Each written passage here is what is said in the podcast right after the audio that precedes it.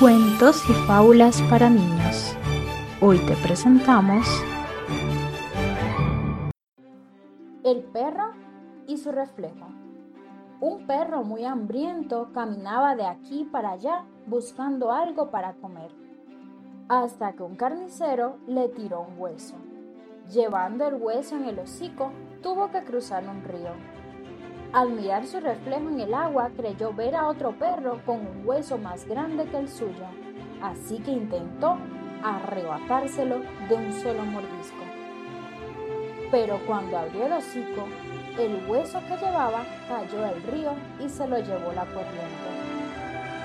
Muy triste quedó aquel perro al darse cuenta de que había soltado algo que era real por perseguir lo que solo era un reflejo.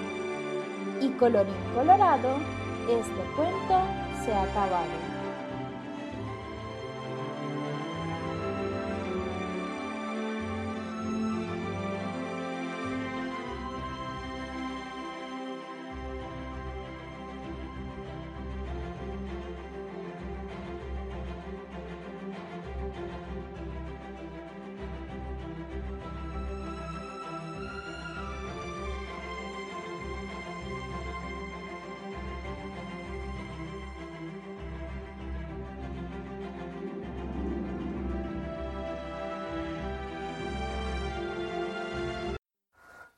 ¿Quieres seguir escuchándonos? Encuéntranos en mi libro de cuentos.com y síguenos en Facebook como arroba mi libro de cuentos.